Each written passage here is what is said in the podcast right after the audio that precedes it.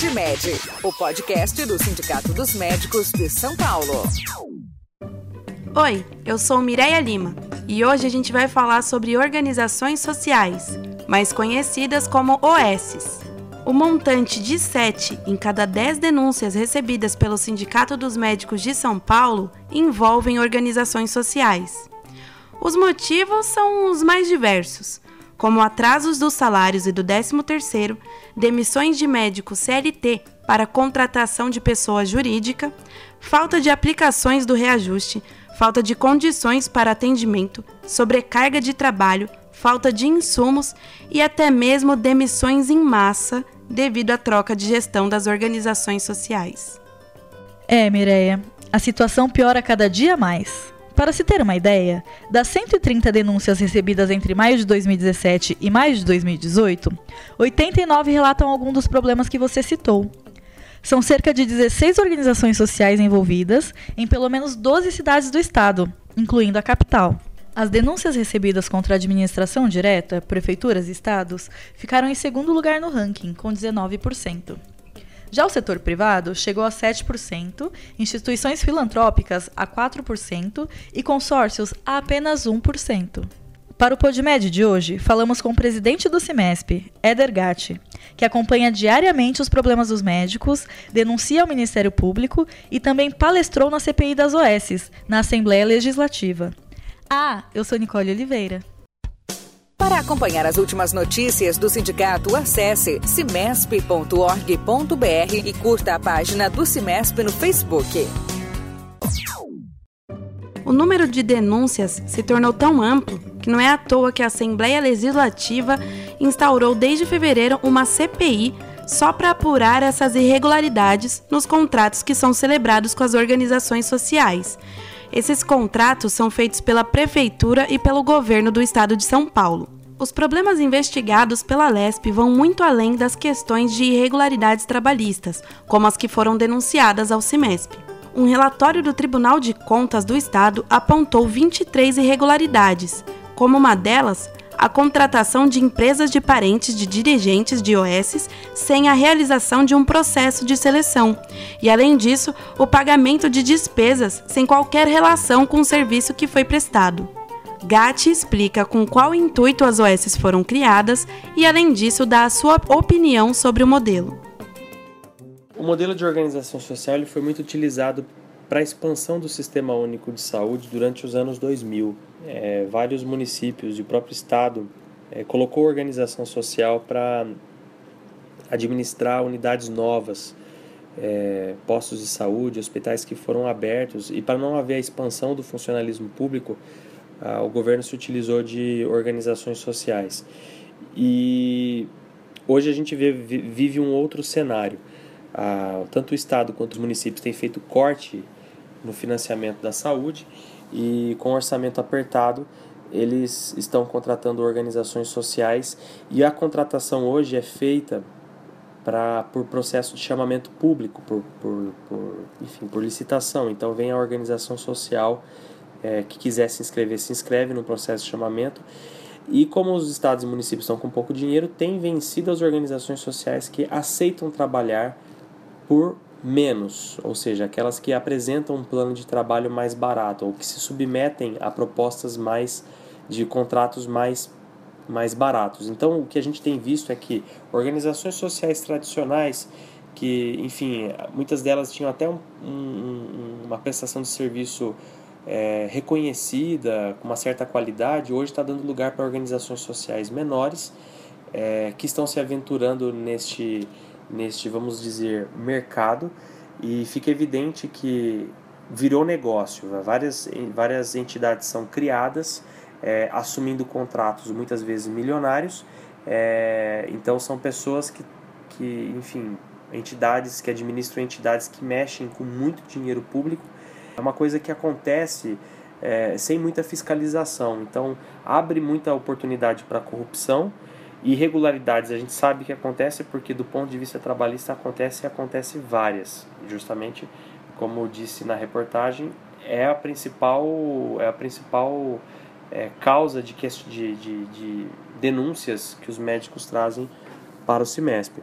Então a organização social ela deixou de ser aquela entidade que, como diziam as pessoas que defendem esse modelo, deixou de ser aquela entidade que trazia agilidade para a gestão, é, facilidade de compra e contratação e passou a ser a entidade que, que, que administra sobre condições subfinanciadas impostas pelo poder público e pode cometer irregularidades no lugar do poder público. Hoje fica mais evidente que ele está sendo uma ferramenta para irregularidades.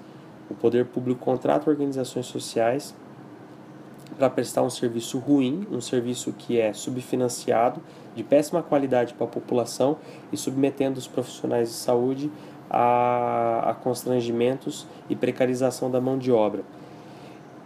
E, e vale lembrar que é, é, é, um modelo de gestão que deposita dinheiro público numa instituição que é pouco fiscalizada e abre muita, muita condição para corrupção.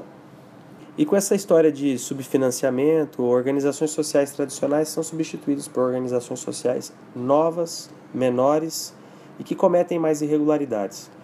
Como citamos no início, Gatia palestrou no seminário da CPI das Organizações Sociais, que aconteceu na Alesp. O objetivo do evento foi discutir aspectos a serem incluídos em projeto de lei que altera a legislação das OS e seus contratos de gestão. Realmente não dá para colocar todas as organizações sociais no mesmo balaio. Tá? Não podemos cometer esse erro. Não podemos cometer esse erro. Eu costumo classificar as organizações sociais em dois grandes grupos.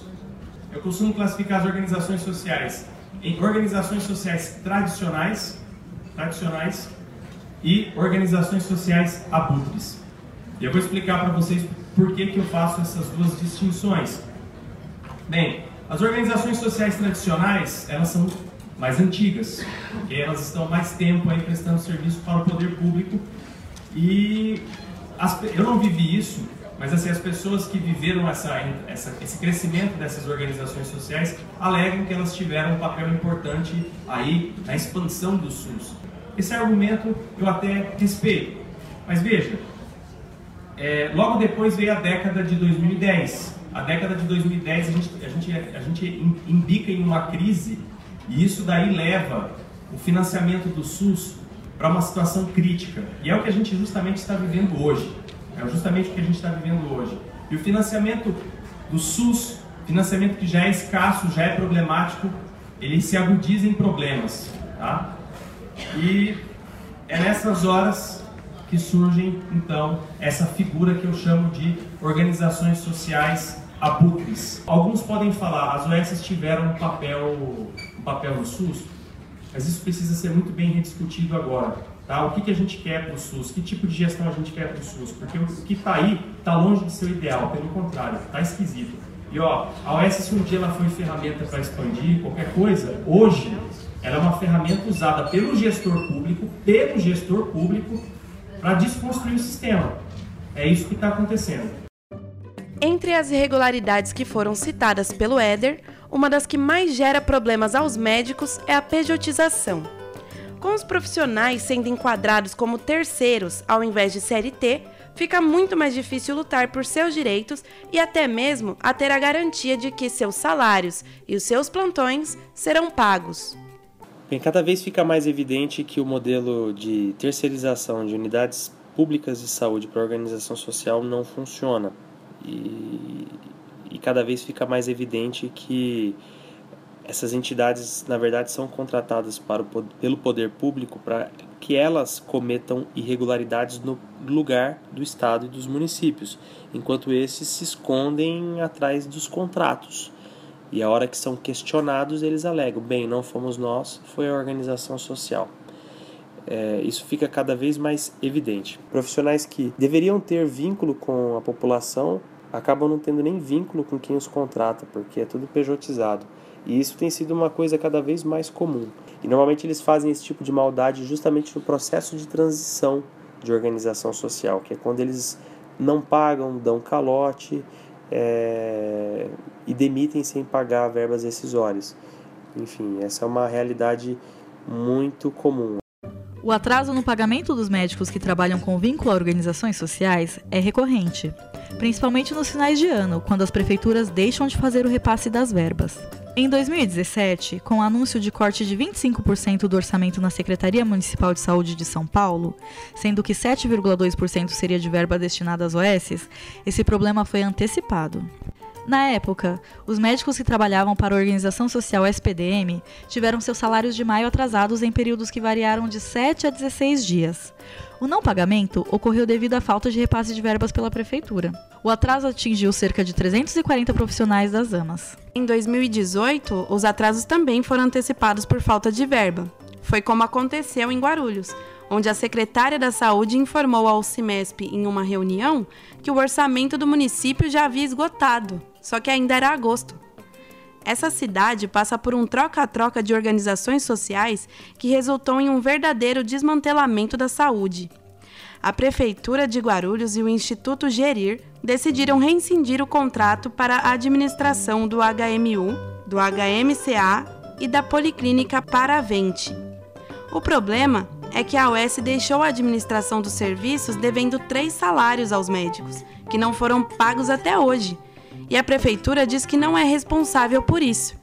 O exemplo do Gerir, ele pegou dois serviços extremamente importantes do município, o HMU e o que é o Hospital Municipal de Urgência e o Hospital da Criança, e colocou os servidores públicos ou à disposição do município, que ali estavam, que antes trabalhavam ali, ou colocou esses servidores à disposição do município, ou é, eles foram obrigados a submeter as condições impostas pela organização social que passou a administrar esses dois, esses duas unidades. E muitos médicos foram coagidos é, a abandonarem o seu, o seu vínculo público e entrarem como sócios minoritários de empresas que prestavam serviço, que prestam serviço a essa organização social. E muitos médicos aderiram a essa, a essa proposta. O que acontece é que esses mesmos médicos, que um dia muitos foram servidores públicos, hoje estão com os pagamentos atrasados, porque a prefeitura não faz o devido repasse para a organização social e a organização social repassa esse prejuízo aos médicos. É, o serviço é, reduziu muito, caiu muito a qualidade e quando o município é questionado, ele não pensa duas vezes em pôr a culpa na organização social, como se ele não tivesse nada a ver com isso. É, esses são só alguns exemplos de vários casos que o CIMESP tem aqui de denúncias contra as OS. Apesar de todo o cenário caótico, a abertura de editais de contratações de organizações sociais continua crescendo, mesmo sendo um modelo falido, como já foi avaliado por GAT. O presidente do CIMESP também levantou essa questão no seminário da CPI das OS. Diante desse cenário de caos que eu falo para vocês, por que, que essas OS se submetem a essa situação de caos? Aceitam esses contratos nessas situações esquisitas? Né? Porque essa é a pergunta que eu sempre me faço. E é interessante que, mesmo nesse cenário tão caótico, a gente vê novas organizações sociais surgindo a todo momento. A todo momento. E veja, organizações sociais de outros estados estão vindo para assumir esses contratos bizarros. E pior, a gente está vendo Santa Casa do interior quebrada por aí, se qualificando como organização social e enfrentando o chamamento público para ganhar contratos milionários. Então, assim, o modelo está com muito problema. E assim, vendo esse movimento todo das organizações sociais, está virando business isso. O que, que leva a surgir tanta OS? O que, que leva tanta Santa Casa a se qualificar dessa forma para concorrer esses contratos milionários? E a gente está falando, gente, de dinheiro público. De dinheiro público. Vamos deixar vocês com este questionamento. O que, que levaria ao surgimento de tantas organizações sociais se qualificando para esses editais de contratos milionários? Nós ficamos por aqui. Se você ainda não é um associado ao CIMESP, sindicalize-se. É a sua sindicalização que garante que o sindicato atue contra a precarização do trabalho médico. Você encontra o link para se associar na descrição desse PodMed. Acompanhe agora a música One Night With You, de Elvis Presley. Até o próximo PodMed. Tchau, tchau! One night with you is what I'm now praying for. The things that we two could plan would make my dreams come true. Just call my name.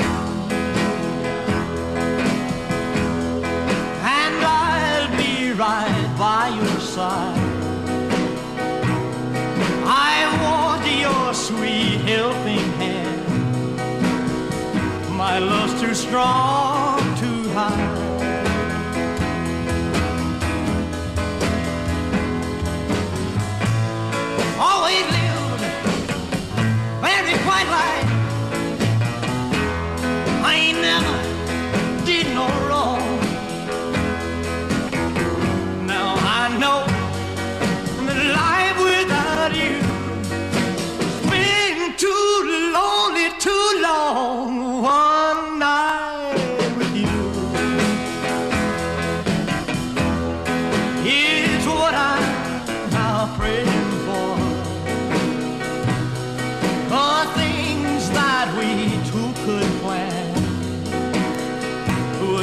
my dream come true.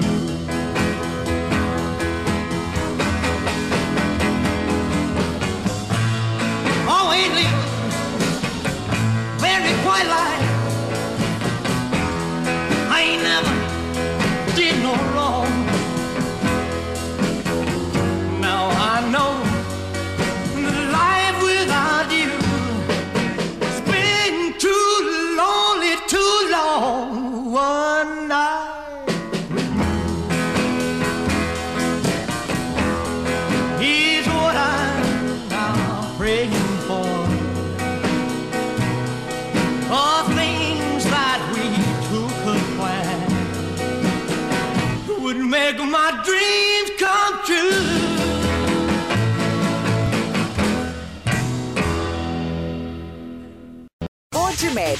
podcast do Sindicato dos Médicos de São Paulo.